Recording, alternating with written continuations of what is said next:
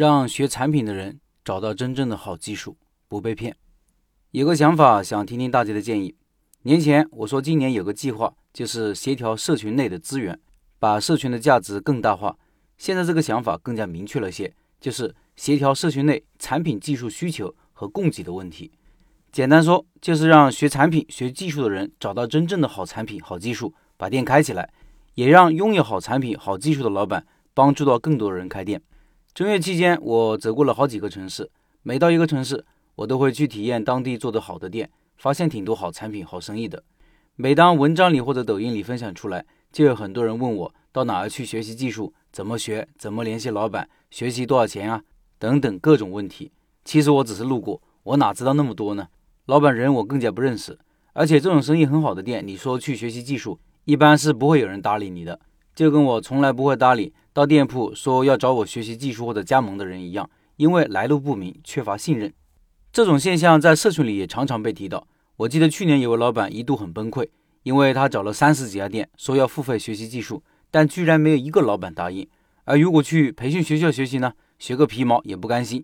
他是希望找到一个东西好、生意好的店学习，老板也愿意把核心技术教出来，这样经过市场考验的产品就可以直接拿来开店了。也有老板潜伏到同行店里学习，老板不教，只能通过这种方法学习。但是不到一个礼拜就被老板劝退了，肯定是被火眼金睛的老板看出来了。其实想通过偷师的方法学到核心技术几乎是不可能的。做产品不仅仅是几个配方这么简单，还涉及到很多其他东西。这说明很多人都有学习一门产品技术的需求。毕竟要开店，首先要解决产品的问题。有需求，如何解决供给端的问题呢？今天。社群里一位老板的烦恼给了我一些启示。这位老板开了三家压货店，他说现在三个店的营业额基本每天保持两万以上，两个店做了外卖，销量本是第一、第二名，已经到了每个店能接待顾客的最饱和状态。经常晚上六点下班的时候，店里忙不过来，顾客路过不好停车，因为排队，有些顾客车会被拍违章，即使骑电动车来，也因为等的时间长，会影响顾客体验。现在这种情况，我想继续发展，有两个想法。帮我看一下是否可行。第一是再开新店，上次提问的那个店面已经快三个月了，转让的那个家伙咬得比较死，转让费一点不减，过了十五就应该不太忙，准备这两天拿下。第二点是通过培训学员增加一部分收入。本市的加盟只控制两种调料，这样可以约束加盟的好管理，外地的可以全套技术都教，也不会有什么影响。这样是否可行？有什么注意的？有好产品、好技术，同时愿意教授技术的老板，在社群里挺多的。经常还有老板在群里打广告，不过我不知道真假，因为这样的骗子太多了，所以打广告是不允许的。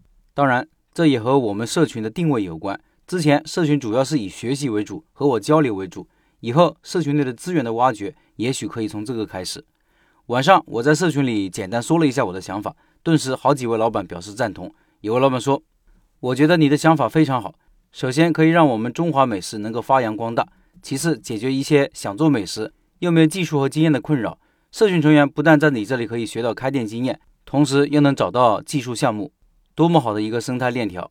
感谢你为大家做的一切，期待能有自己喜欢的技术项目出现。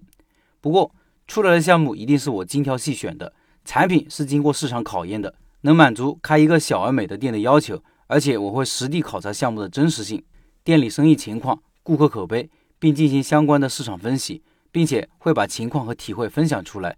也会邀请老板本人说说情况和计划，这些是我的初步想法，可行性还有待评估。